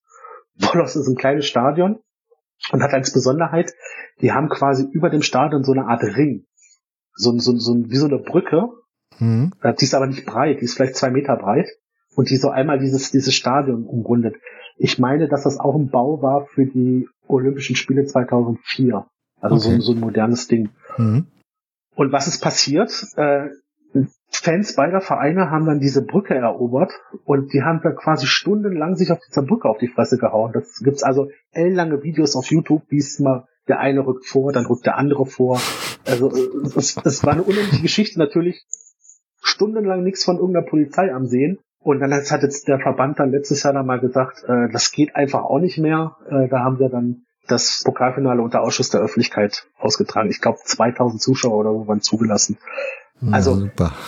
das passiert, also es ist in Griechenland unmöglich, äh, Gästefans zuzulassen. Was zum Beispiel auch so ein Fall ist, ist Europapokalspiele. Und da gibt es ja inzwischen äh, Freundschaften auch zwischen griechischen und deutschen Gruppen oder österreichischen Gruppen. Und da war ja der Fall, dass das Pauk auf Rapid Wien getroffen hat. Da hat natürlich Pauk gesagt, wir spielen heute nicht gegen Rapid Wien, sondern wir spielen heute gegen Panathinaikos. Und das war ja auch Platzsturm und vom Feld aus wurde wurde sämtliches Zeug äh, in den Gästelok reingeworfen und äh, das das geht einfach nicht. Da hat ja sogar die war das war das ich glaube weiß nicht ob das das Spiel war aber irgendwann hat sogar mal die Polizei gesagt es dürfen keine griechischen Staatsbürger in den Gästeblock Warum sind die so extrem fanatisch? Also ja, die haben ja natürlich auch also eine völlig andere Demokultur zum Beispiel. Man muss sich immer gucken, was gerade im Zuge dieser oder seit diesen Europrotesten in Athen so los ist, wenn da mal demonstriert wird. Es gibt ein so ein Video auf YouTube, vielleicht können wir das irgendwie verlinken. Mhm. Äh, da ging es irgendwie um die Erhöhung des Rentenalters, meine ich, wenn ich das richtig übersetzt habe. Und da sind sämtliche Schafhirten aus Kreta nach äh, Athen rübergefahren mit der Fähre mit ihren langen äh, Stäben und haben also da auch in Athen stundenlang auf die Polizei eingeprügelt. Also da musste man wirklich Mitleid haben mit der Polizei. Da standen drei, vier Polizisten in so einer Ecke, die wirklich noch das, das Schild über sich gehalten haben, die sich nicht anders zu wehren wussten und drumherum 20 Schafhirten stehen und, und auf diese Polizisten einprügeln. Alte Männer mit riesigen Bärten, die wutentbrannt dann diese Stäbe in, in Polizeiautos reinhauen und alles entglasen und es ist eine völlig andere Kultur. Ich hatte einen Kumpel, der ist irgendwann vor, vor zehn Jahren, ist der im Sommer mal nach Athen. Oder hat mich dann auch gefragt, wo kann man da hin und so. Und ja, das war so eine Zeit, da waren noch viele Demos. Und dann, er will da mal mitdemonstrieren, er will da mal mitmachen, ne? Mhm. Halligalli. Da habe ich ihm erklärt, der der Platz, da und da, versuch's mal da. Ja, und dann kam er wieder da und dann habe ich ihn gefragt, und wie war's? Er, er hat gesagt, er ist nur die U-Bahn hochgelaufen, da kamen Leute entgegen, die hatten alle die Demonstranten äh, Gasmasken und Tennisschläger, um, um das, um, die, um das Zeug von Bullen zurückzuschleudern und so hat er gesagt, das ist eine andere Liga. Also ich habe schon am Aufgang von der Metro gesehen, das ist nicht meine Welt, bin wieder zurückgefahren. es ist, es ist eine völlig andere Mentalität in dem Land. Ist das an sich so? Also wenn du jetzt ganz normal im Alltag unterwegs bist und irgendwie in so einem Stadtteil in der Kneipe sitzt, musst du dann auch irgendwie, also sind die da auch so aggro unterwegs oder ist es dann schon eigentlich normal? Also wenn ich als Deutscher, äh, egal wo in Griechenland unterwegs bin, dann spüre ich da immer eine extreme Herzlichkeit. Also ich habe noch nie ein böses, böses Wort gehört. Und gerade als Deutscher könnte man ja meinen, äh, da gibt's jetzt auch so diese, diese Anti-Merkel-Sprüche mhm. und so, die man da immer mitgekriegt hat. Da könnte man ja gerade meinen, vielleicht als Deutscher, hat noch nicht ein einziges Mal irgendwas Negatives gehört. Also im Gegenteil, ist eine meiner ersten Fahrten nach Saloniki, dann stand ich in diesem Flughafenbus und äh, wollte mir eine Fahrkarte kaufen, die musste, also da war ein Automat im Bus und der war nur auf Kyrillisch. Und mir war da jetzt nicht so ganz klar, was ist da als erwachsenes Kind. Ich stand halt kurz davor und habe überlegt. Und da kommt ein Mann und sagt zu mir auf mhm. Schwäbisch, mhm. da wo ich drücke, ein Grieche, ne? Weil natürlich auch ganz viele Griechen in Deutschland leben oder insbesondere im Raum Stuttgart, die dann natürlich irgendwann zurückkommen auch und die sind dann auch halt in der Regel reden die nicht Hochdeutsch, sondern Schwäbisch. Und der hat dann irgendwie gemerkt, dass, dass ich Deutscher bin irgendwie und hat mir dann auch Schwäbisch weitergeholfen, ne, von sich aus. Kommen wir nochmal zurück zu den Gruppen.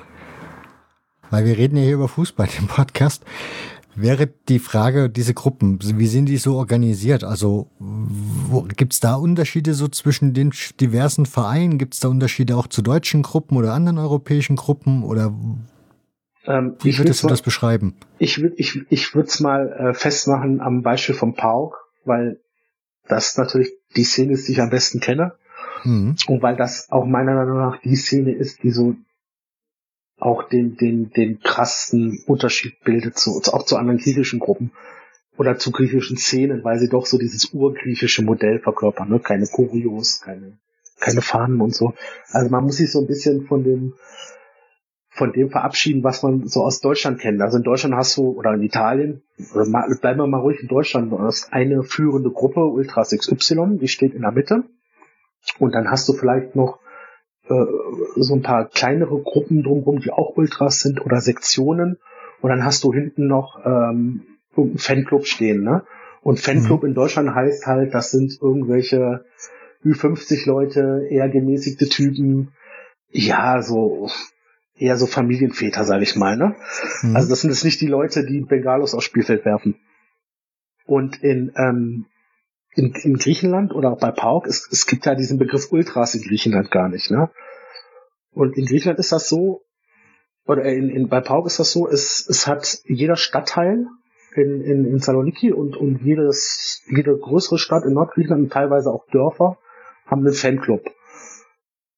Äh, nur, wie gesagt, wenn wir Fanclub reden, dann reden wir nicht davon, was in Deutschland ein Fanclub ist, sondern das sind im Prinzip Ultras-Gruppen, die heißen aber Fanclub äh, und die ihre Mitglieder allein aus diesem Stadtteil beziehungsweise dieser Stadt beziehungsweise diesem Dorf anziehen.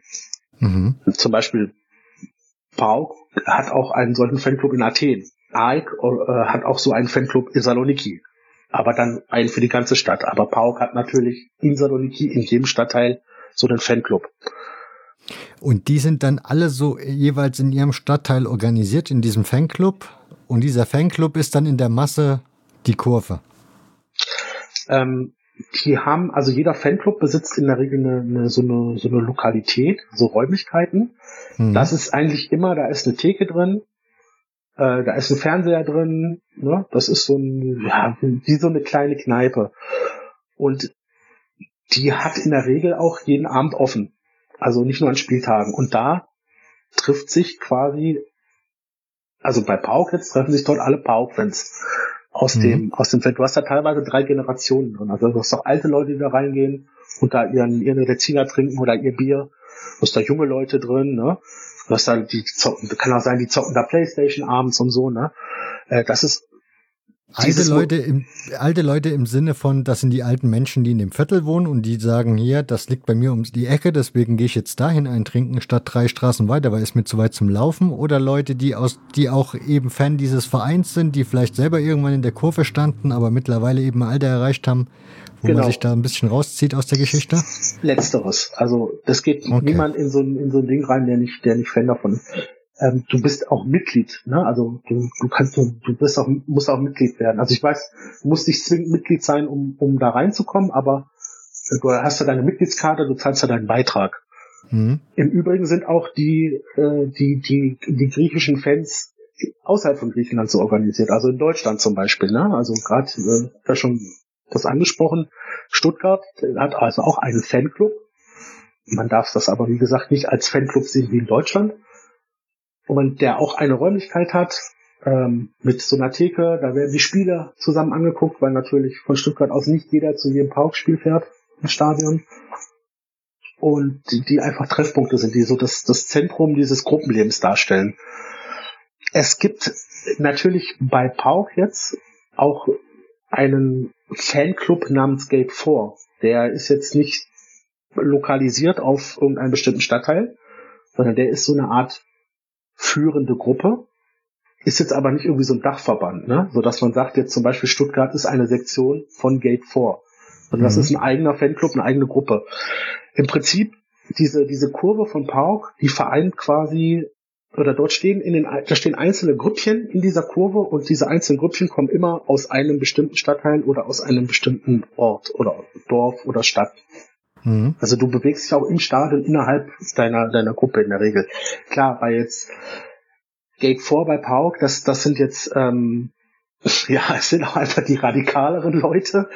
Und äh, natürlich gibt's Leute aus dem Stadtteil oder aus dem Ort, da gibt's einen Fanclub, die aber einfach eine, nochmal eine, eine völlig krankere Einstellung haben zu dem, zu dem äh, ganzen äh, Fußballding und die werden dann bei Gate 4 Mitglied. Und auch Gate 4 hat so eine eigene Lokalität. Ich glaube, das habe ich im letzten Podcast mal erzählt, ja, dass genau. ich mal zufällig da reingeraten bin und äh, ja auch mit der Mund weit offen stand. Ich war schon in, in, in Griechenland in mehreren äh, Pauk-Clubs in solchen Lokalitäten, so an die zehn. Und dieser Club oder diese Lokalität von Gate 4, die unterscheidet sich auch in jeglicher Hinsicht von diesen anderen Pauk-Clubs. Also allein schon was die, was die Sicherungsmaßnahmen äh, angeht. Weil natürlich diese, diese, diese Lokale sind natürlich auch ein beliebtes Angriffsziel. Ne? Ich habe schon gesagt, in, in Saloniki gibt es quasi keinen Stadtteil, in dem es nicht Ableger gibt oder Fanclubs gibt von, von, von beiden Vereinen. Teilweise äh, ist dann auch noch Irakis mit drin. Und wenn die dann abends ähm, sich da ihren Reziner trinken, dann kommen die teilweise auch auf die Idee, dann mal äh, setzen wir uns mal Motorradhelm auf und besorgen wir uns ein paar Feuerlöscher und stürmen mal das, das Ding von dem, von dem anderen. Völlig unabhängig vom Spieltag. Diese Strukturen sind aber bei allen Vereinen oder bei diesen großen fünf in Griechenland so? Nein, das ist jetzt ganz speziell Pauk. Ähm, mhm. Ich hatte natürlich auch bei den anderen vier nicht so den Eindruck, aber es reicht dann ein Blick auf die Zaunfahnen. Zum Beispiel bei bei bei AEK läuft das alles unter dem dem dem äh, Punkt Original 21, Original 21 so und so, Original 21 so und so, der Ort, der Ort, der Ort. Da steht jetzt nicht Fanclub so und so drauf. Bei Pauk, die nennen sich nicht Gate 4 äh, Stuttgart oder äh, Gate 4 Cordelio oder so, sondern die nennen sich dann Fanclub so und so. Mhm. Das ist natürlich ein bisschen bisschen bisschen anders äh, von von von Szene zu Szene organisiert, aber so grundsätzlich von der Struktur her, dass man dass man sich in den Vierteln oder in den in den jeweiligen Orten äh, organisiert, dass man sich dann teilweise auch dort am Spieltag trifft, erstmal eine gewisse Zeit in dieser Lokalität verbringt und dann gemeinsam zum Spiel fährt oder zum zum nächstgrößeren Treffpunkt. Das ist eigentlich bei bei allen so. Äh, in Deutschland habe ich natürlich auch nicht Einblick in jede Szene, aber ich, ich glaube nicht, dass das in Deutschland, dass die Untergruppen so extrem lokal verschachtelt sind. Und da wird es bei den meisten einen großen Treffpunkt geben, aber das ist jetzt. Aber ja, dann sind die Gruppen ja wahrscheinlich auch größer in Griechenland, oder? Also ich meine, die müssen ja dann ganz andere Zahlen haben, wenn die in jedem Stadtteil eine Gruppe haben. Ich weiß zum Beispiel, dass äh, der Fanclub in Stuttgart der hatte mal, die aktuelle Zahl kenne ich nicht, aber er hatte mal 300 Leute. Und zu diesem Zeitpunkt war er dann auch die größte Ultragruppe äh, von Stuttgart. Größer als VfB oder Kickers. Mhm. Ja, müsste ja, müsste ja theoretisch so sein. Ich meine, wenn du in jedem Stadtteil eine Gruppe hast und die nachher alle im Stadion zusammenkommen, muss ja eigentlich die Gruppen größer sein, mhm. wie das, was man so in Deutschland kennt.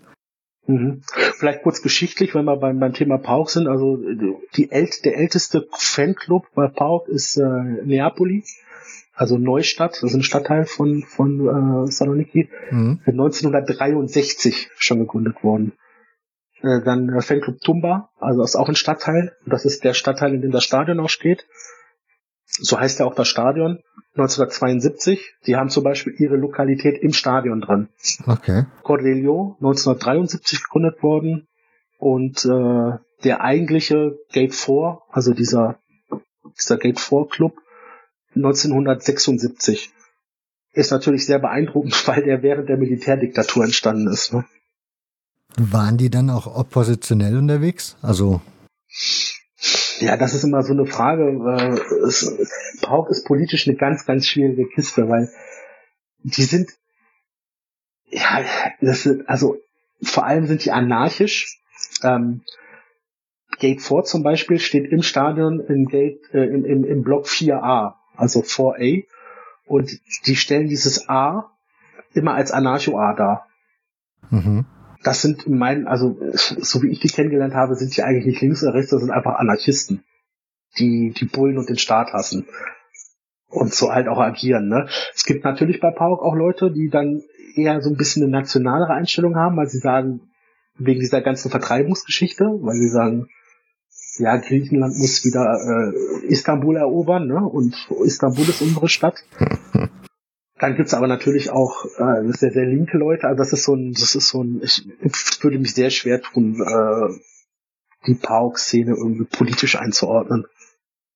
Werde mich jetzt interessieren, wenn griechische Clubs im Europapokal spielen und sie spielen zum Beispiel jetzt Deutschland, Österreich, Schweiz, keine Ahnung, ist es dann möglich, also dann dürfen die schon anreisen, ne?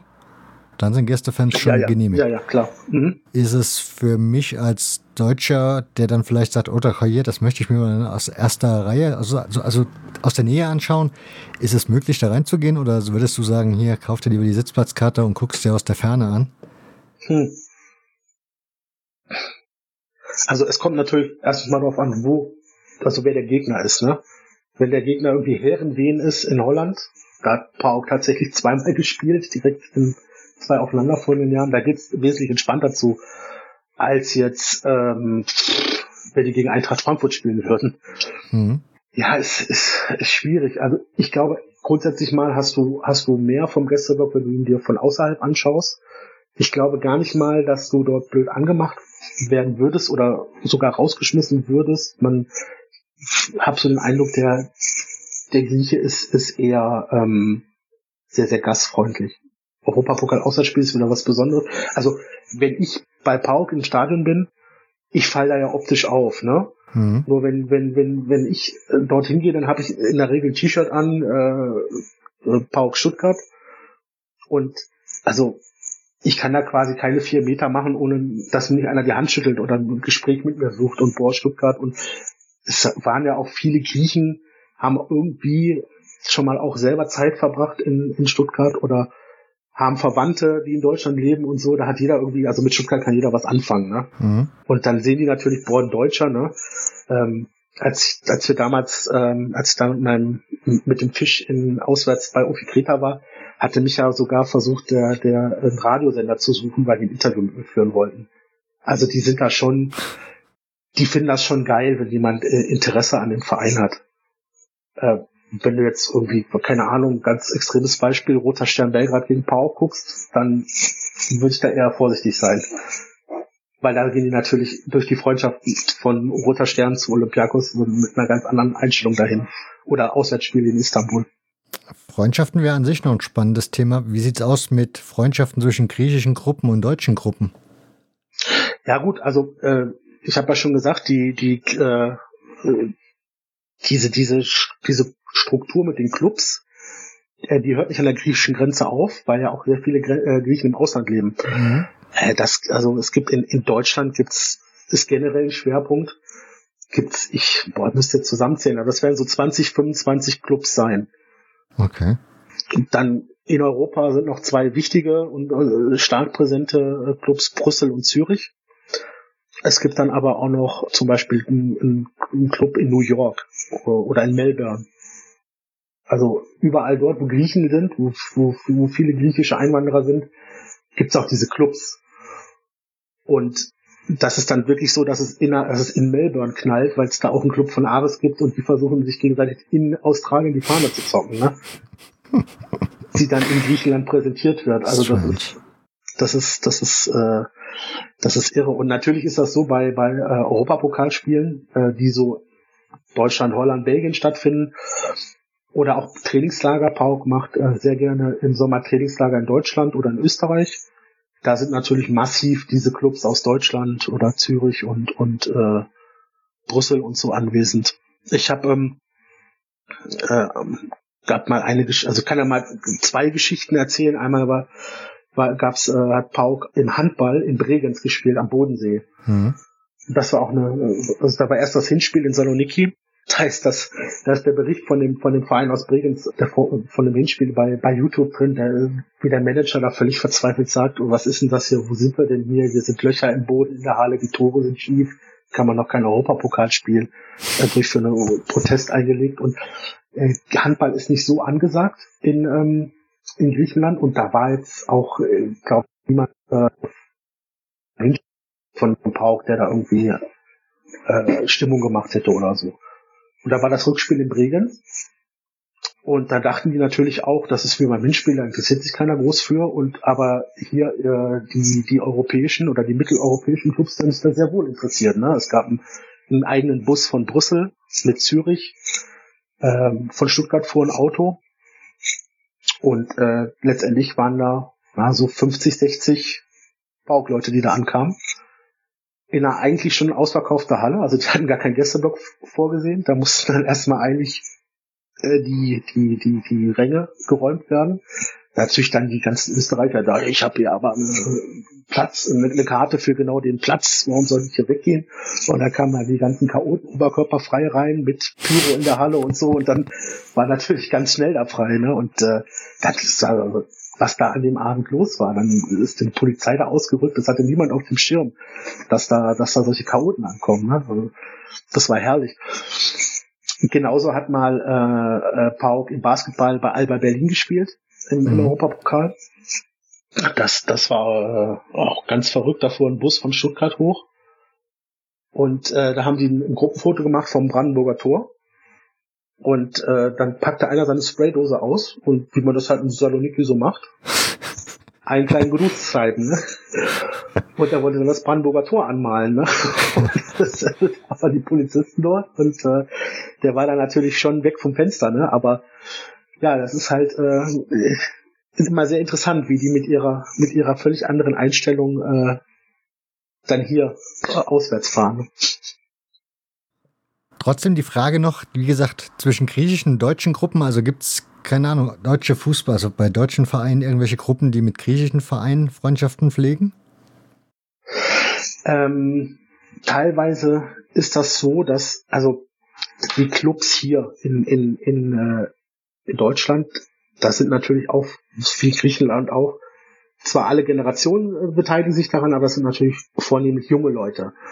Und wenn du als junger ähm, sag ich mal, als 20-Jähriger hier in, in, in Deutschland aufwächst, äh, du mit diesem ganzen Ultras-Kosmos was zu tun hast, nur mit deinem griechischen Verein, du den griechischen Verein aber nur zwei, dreimal live im Stadion siehst, dann interessierst du dich für den Rest des Jahres natürlich auch dafür, was hier in Deutschland passiert und was drumherum passiert, ne? Also mhm. wenn du jetzt irgendwie bei im, im Pau Club Frankfurt aktiv bist, dann schaust du natürlich schon auch extrem, was geht denn so bei der Eintracht, ne? Mhm.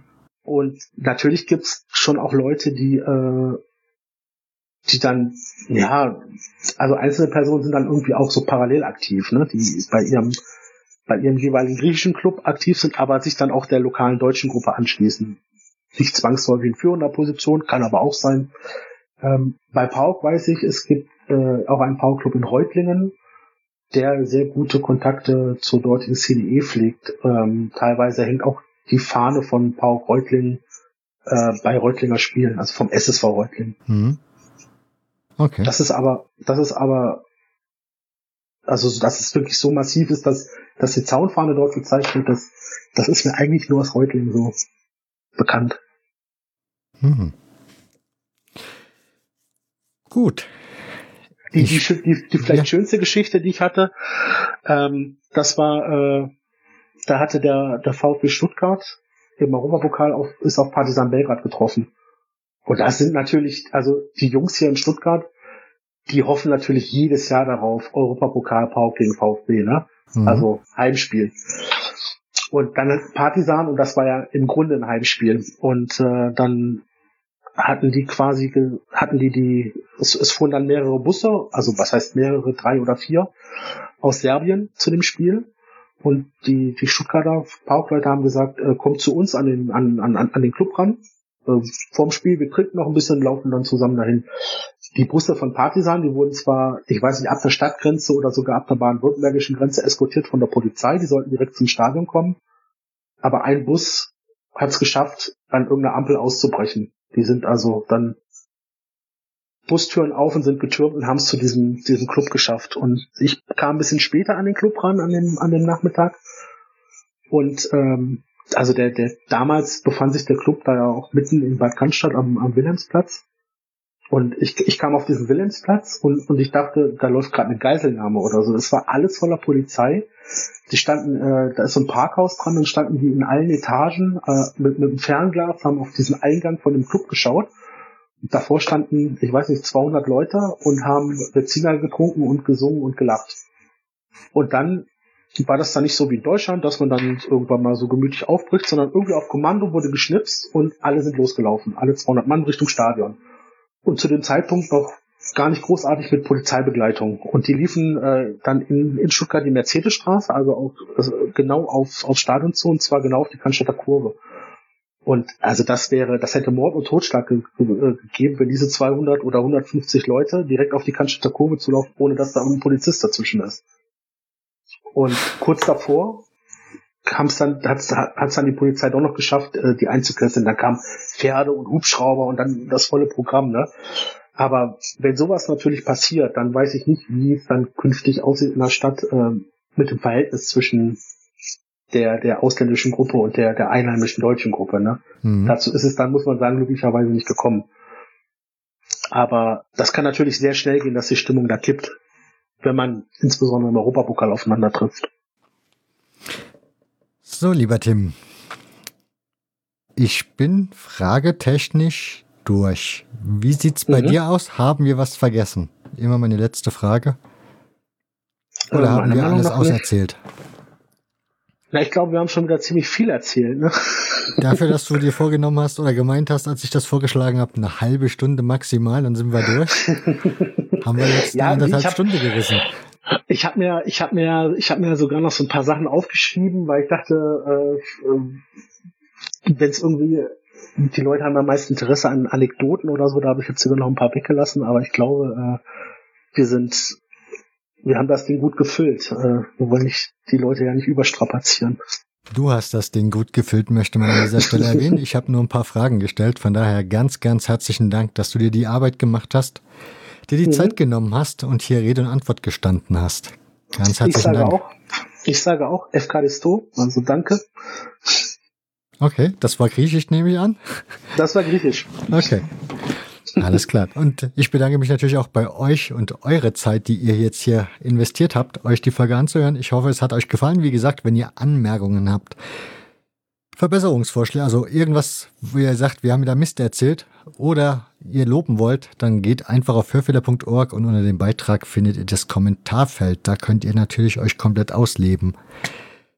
Ansonsten hören wir uns in zwei Wochen wieder. Bis dahin macht's gut. Ciao. Und das war sie, die 84. Ausgabe des Hörfehler-Podcasts. Der Song hier ist von Biocratic, heißt Salary Man, ist auf Bandcamp erschienen unter Creative Commons Lizenz. Nächstes Mal gibt's das Zeitspielmagazin wieder zu hören. Und wer es bis dahin gar nicht aushalten kann, dem sei empfohlen der Sportfrei Podcast. Da kriegt ihr wieder mein Stimmchen zu hören. Zu Gast ist dort Matthias und wir haben gesprochen über Schiebock. Und wer jetzt sich fragt, Schiebock, was ist das? Was soll das sein? Ganz einfach, es ist natürlich ein Fußballverein. Welchen verrate ich euch an dieser Stelle nicht. Das könnt ihr euch dann im Sportfrei Podcast anhören. Bis dahin, macht's gut, bleibt gesund. Ciao.